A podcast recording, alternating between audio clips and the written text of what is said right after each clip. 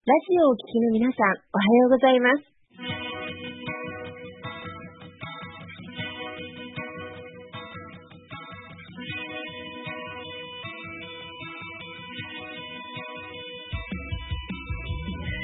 那覇より毎週日曜日9時30分からお届けしております。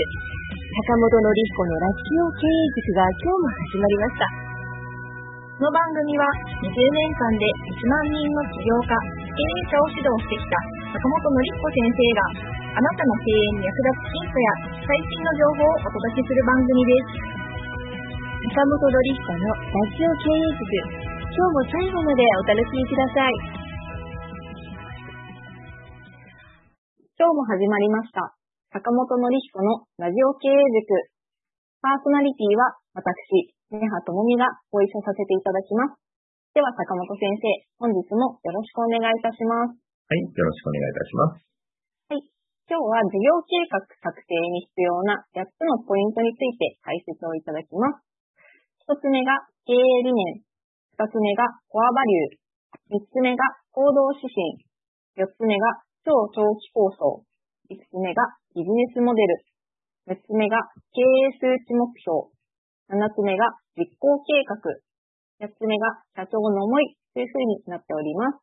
今日はあなたの事業を成長させる事業計画の作成法について解説をいただきます。本日講師に坂本先生にご登壇いただきましてお話をしていただきます。では、まず一つ目の経営理念について解説をお願いいたします。はい、ありがとうございます。で、えー、まあ、経営理念ですね、事業計画作るときなんですけれども、やっぱこれね、一番大事なものになります。はい。要は、この会社っていうのが何のために存在してるのかっていうところですね。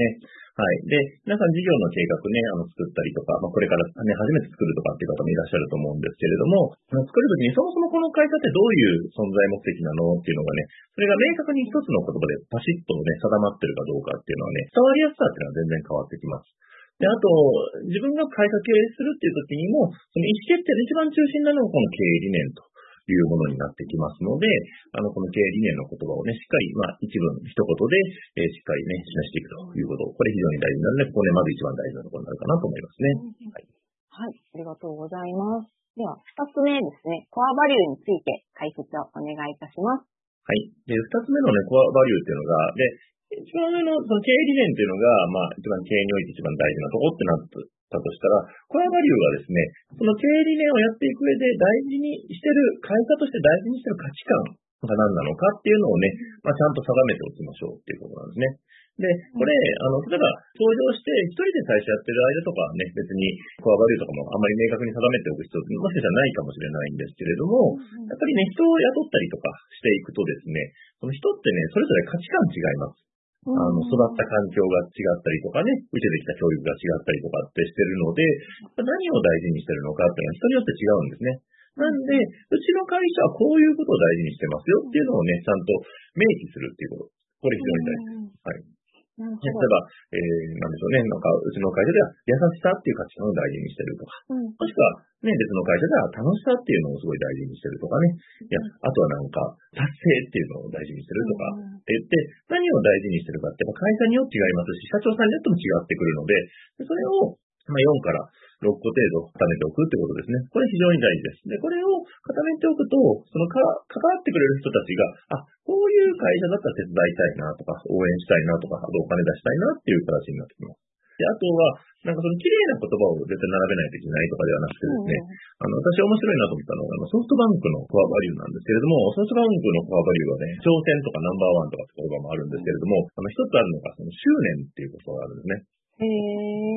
要はもう必ずもうどんな執念でもう目標達成するとか、もう執念をね、燃やしてやっていくみたいな、まあそういうニュアンスがあるんですけど、うんでこれって結構人によってはね、いや、執念までやってやるのか、みたいな感じ。だから、もしかしたら手嫌いする人もいるかもしれないんですけども、でもそれはソフトバンクの価値観なので、それに合った人がソフトバンクって会社に入ってくると。で、逆にそれに合わない人はソフトバンクって会社から離れた方が幸せになれるよっていう形ですね。ははい。っていう形になってくるんで、まあ、この基本的な価値観をね、しっかりね、事業計画に入れとくってね、これ非常に大事ですね。私たちはこういうね、まあ、市民使命の実現っていうのが、まあ、まあ、本当の使命ということなんですけど、だったりとか、まあ、そのままの自分とか愛と感じとかね、まあ、そういった、えー、価値観を大事にしてるという形で、まあ、これに共感した人が集まってくれるという形になってくるんで、まあ、会社の価値観をちゃんと明確にするというのはね、すごく大事ですね。なるほど。これちゃんと順位も大事っていうことですか？そういうことですね。あの、順番振ってるのは、やっぱ順番もすごく大事で、その何を自分の会社上に持ってくるのかっていうところですね。すごく大事になってきます。はい。なんで、うちはね、2番目にそのままの自分っていうのがあるんですけども、1番目に、えー、その新使命の実現っていうのがあるんで、まあ本当の使命のね、実現っていうのがやっぱありますんで、えー、まあそのままの自分以上に大事なのが、まあ本当皆さんの使命を実現することが大事ですよっていうふうなね、価値観でさせていただいています。で、ここ定めておくと、皆さんとか働いてる人とか関わってる人が、あの、意思決定をするときに、あの、迷ったときにこれに立ち返れば、ね、意思決定ができるという形になりますので、これをね、共有しておくと、まあ、同じ価値観で皆さんが意思決定して現場でも判断できるようになってくるという、そんな感じですかね。確かに、これがあるだけで働きやすくなりそうですね。そうですね。はい。なりますね。はい、ありがとうございます。はいじゃあ、3つ目が行動指針。こちらも解説をお願いいたします。で、行動指針はですね、先ほど、ま、経営理念が来て、コアバリュー、価値観が来て、で、3つ目に降りてくるのはその行動指針というところで、まあ、基本ルールですね、会社の。まあ、この会社こういう基本ルールで動いてますよっていうのをね、これもちゃんと明示しておくっていうのがすごく大事になるってことですね。はい。でこれも、まあ、一人のうちはね、そこまでちゃんと定める必要はないかもしれないんですが、人が、まあ、ね、一人でも雇ったりとかしていったら、この行動指針っていうのも基本ルールもちゃんと定めていくっていうことね、これすごく大事です。で、最初は基本的なものだけでよくて、で、それが、あの、人が増えてきたら、まあ、だんだんマニュアル化していくっていう形で、マニュアルになってくるっていう形ですね。まあ、これちょっとスターバックスのね、例なんですが、スターバックスミッションステートメントですね。これ経営理念ですけれども、でこれね、あの、スターバックス創業間もない時から1000店舗ぐらいまでの、あの、経営理念がこれだったそうなんですが、まあ、感動体験を提供して、人々の日常に潤いを与えるという経営理念ですね。はい。そこから、あの、派生して、えー、出てきたのが、まあ、このスターバックスの行動指針というもので、人々の、ね、日常に感動を提供するっていうところがありまして、でそれを実現していくためには、こういう基本ルールでスターバックスは動いてますよと。ね、えー、お互いに尊敬と意見を持って接し、働きやすい環境を作ると。事業運営上での不可欠な要素として多様性を積極的に広げたりとかですね。っていう形で基本方針っていうのが定められて、で、これに沿って、えー、スターバックスのスタッフの方はね、あの、行動していくと。でそうすると、みんなが同じ価値観、文化で動けるようになるっていう形で、これするとね、あの、自主的な人が増えてきます。自主的に動ける人ですね。いや、社長になんか聞かないとわかんないっていう、そういう組織じゃなくて、もう、これに沿ってれば、社員さんとかスタッフさんも同じように動いていけるというね、そういうツールになってきますね。はい。なるほど。確かにこれがあれば、どういうふうに自分が立ちする前はいいのかっていう基準になりますもんね。そうですね。はい。で、で、これも、あの、先ほどの行動心と同じよう、あ価値観、コアバリューと同じように、やっぱり順番が大事になるとうん。なるほど。うん、で、スターバックスは、ね、一番下に、あの、将来の繁栄には利益が不可欠であることを認識するって書いてるんですが、この項目はね、最初なかったそうです。はい、でただ、これないと、あの、あまりにもみんな利益のことについて考えなさすぎると いうことだったので、あの、まあ、利益のも入れようと。で、ただ利益は順番としては一番下の最後だということですね。うん。で、スターバックス一番上に来てるのはね、これ働く人に対しての、えー、行動指なんですね。うん。だから、スターバックスはお客様よりも人がまず大事。で、そしてコーヒーっていうところにね、人があって、商品があって、で、そして3番目にお客様っていう形になるんですね。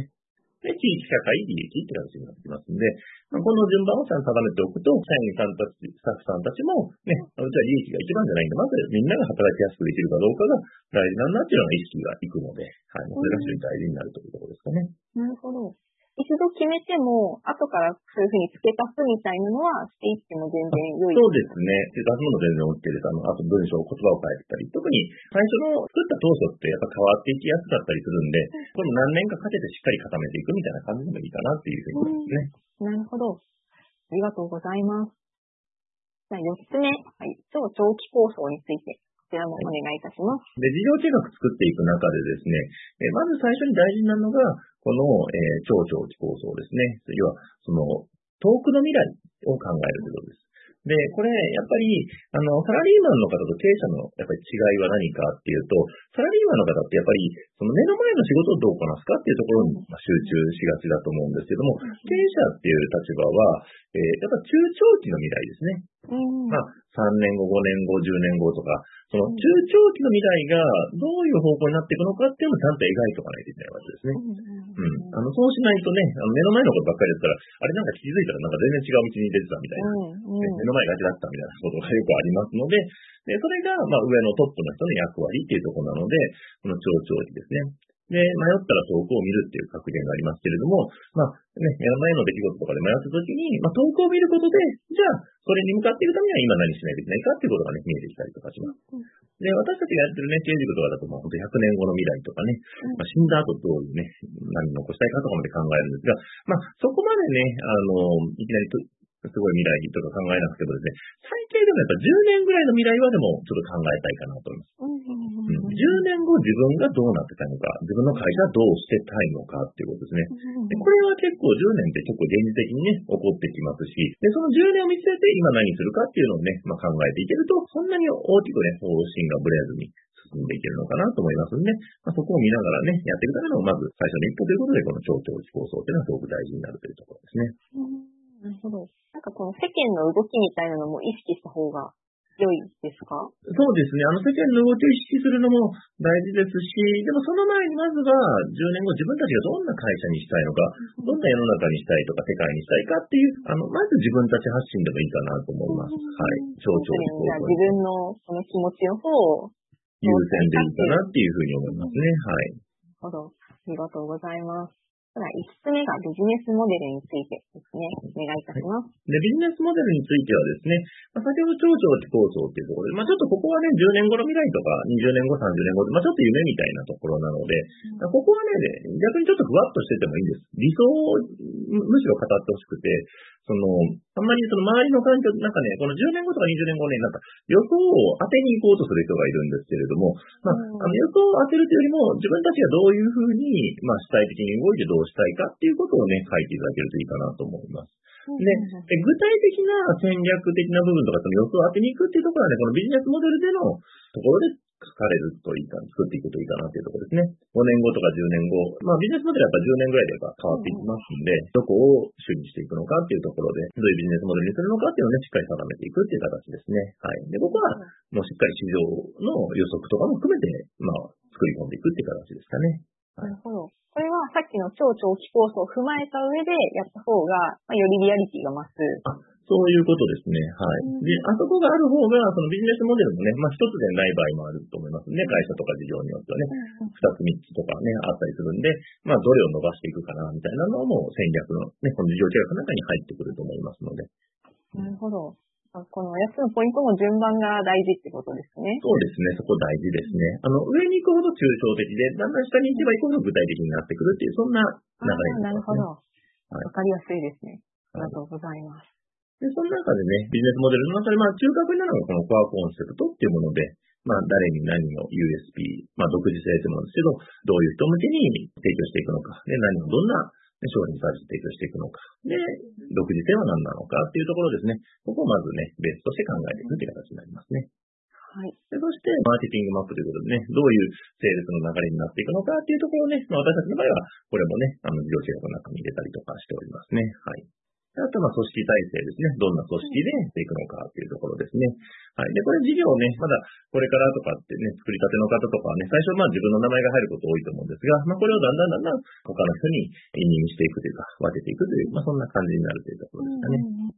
どんどん組み立っていくようなイメージですね。そうですね。はい。6つ目が経営数値目標についてお願いいたします。はい。で、経営数値目標なんですけれども、でここはやっぱ具体的な数字のところですね。で、特にこの長期の経営目標っていうのがまあ必要になってきまして、まあまあ10年はちょっと長いかなとは思うので、まあ3年から5年ぐらいの中期目標ですね。はい。は、あの、しっかり数値のまあ売上とか、まあ粗利とか、まあ利益率とかね、まあ KPI とか、まあそういった数値をまあちゃんと定めていくっていうところをやりたいなというところですね。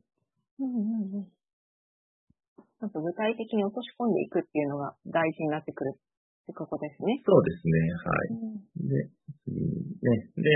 で、まあ、この長期経営計画作る、まあ、理由としては、まあ、やっぱ社長が数字面でも、どのように会社を持っていくのか予測することが大事というところで、まあ、先ほどやった長長期構成とかっていうところとかは、結構、夢とかビジョン的な感じでも思いみたいな、ちょっとエソラゴト的な形で書いててもいいんですけども、やっぱ数字っていうところになると、数字での未来もちゃんと描かないといけない。で、ここはちゃんと地に足ついた形でやっぱ考えていくっていう形ですね。だから社長、経営者は、その右脳的な観点でね、こうなったらいいなって理想と、あと具体的な数字としての予測っていうところの、その、えー、可能的な部分ですね。この両方をね、やっぱりね、ちゃんと考えておくってこと、これ非常に大事です。はい。で、この長期計画作る理由としては、その銀行から信頼されるためにもすごく重要になってくるという形ですね。やっぱそこをちゃんと描いて、会社経営されてる会社なのか、そうでないのかっていうのは銀行までと見ていきますので。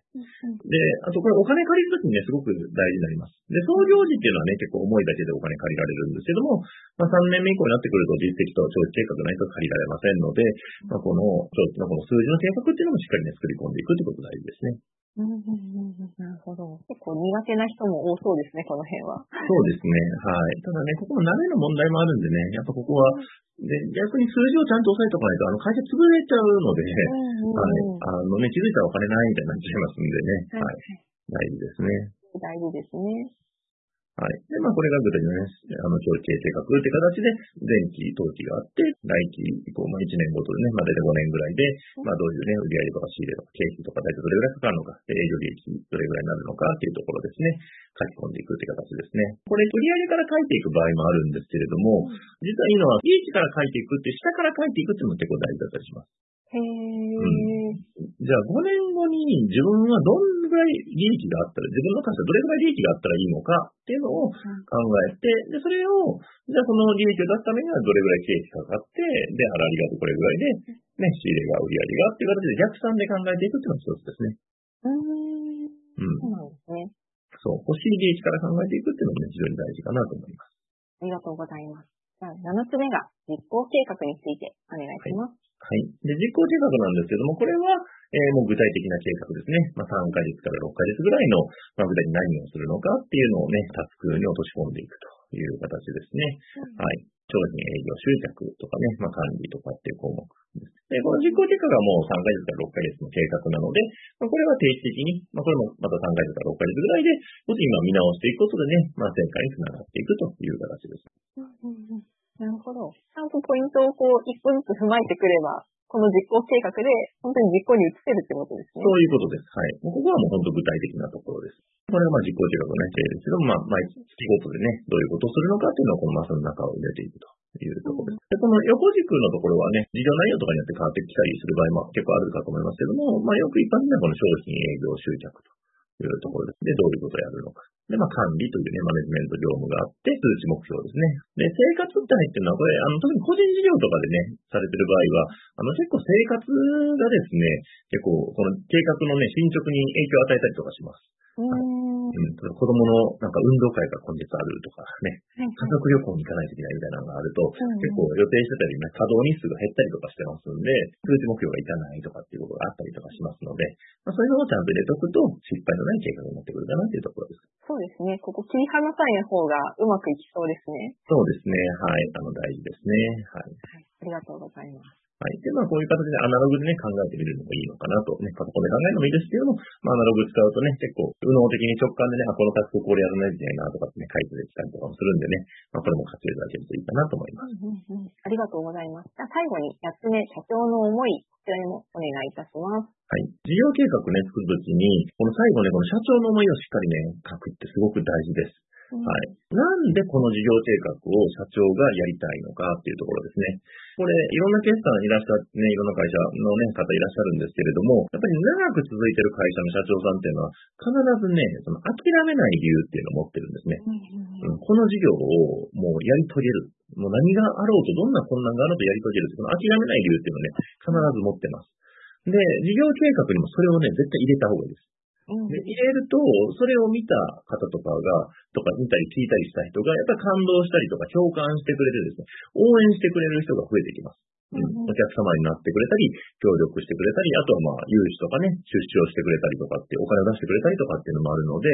はい。なんで最後にこの、なぜこの事業を社長自身がやってるのか思いをね、ぜひ語ってほしいな。で、何がどんな困難があってもこれ必ずやり遂げるっていうね、その諦めないで、これを語ってほしいなというふうに思いますね。確かになんか自分自身でもこうやっていくうちに諦めない理由を忘れてしまうというか、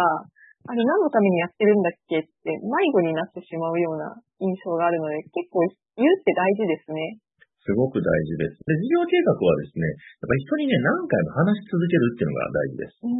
あの結構書いて、タンスにしまっちゃう人とかね、なんか金融機関に提出して終わりみたいな人いるんですけど、あの、それは全然意味がないので、あの、これを、やっぱり関係する人ですね、社員さんとかお客様とか取引先とか、で、まあ銀行とかにも、もう経営者の方でこの事業計画をね、やっぱり100回、最低100回喋ってほしいんです。はい。で、それを伝えることで周りの人が応援してくれたり、協力してくれたりっていう形になってきますので、まあ、そのためのこの最後にね、思いを語るっていうのはすごく大事なところになるかなというところですかね。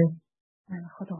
ありがとうございます。8つのポイントがすべても順番に大事っていうことですね。はい。ありがとうございます。最後に今日お話しいただいた8つのポイントをちょっと改めてご紹介させていただくと、1つ目が経営理念、2つ目がコアバリュ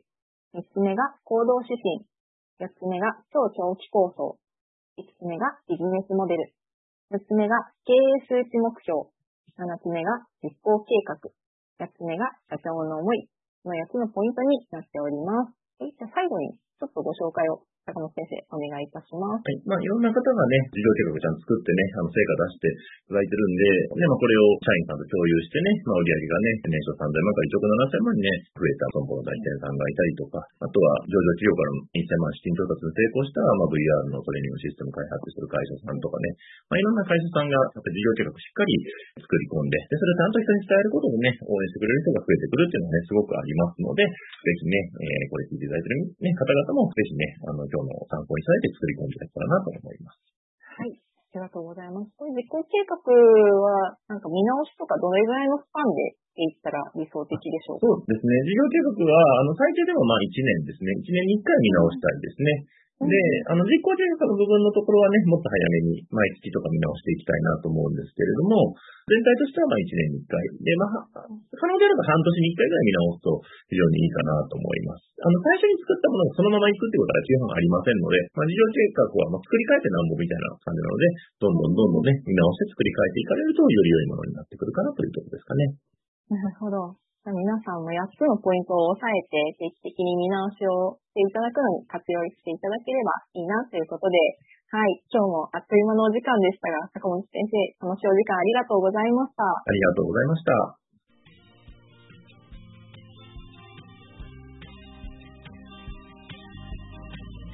この番組では、企業や経営についてのご質問を募集しております。そんなことで悩んでいます。こんな場合はどうしたらいいの？などなどご質問がありましたら、ぜひ番組宛てに送ってくださいね。はい。え質問の宛先はリステ財団のホームページよりお問い合わせの欄からご質問ください。えその時には、ラジオ経営塾についてとお書きください。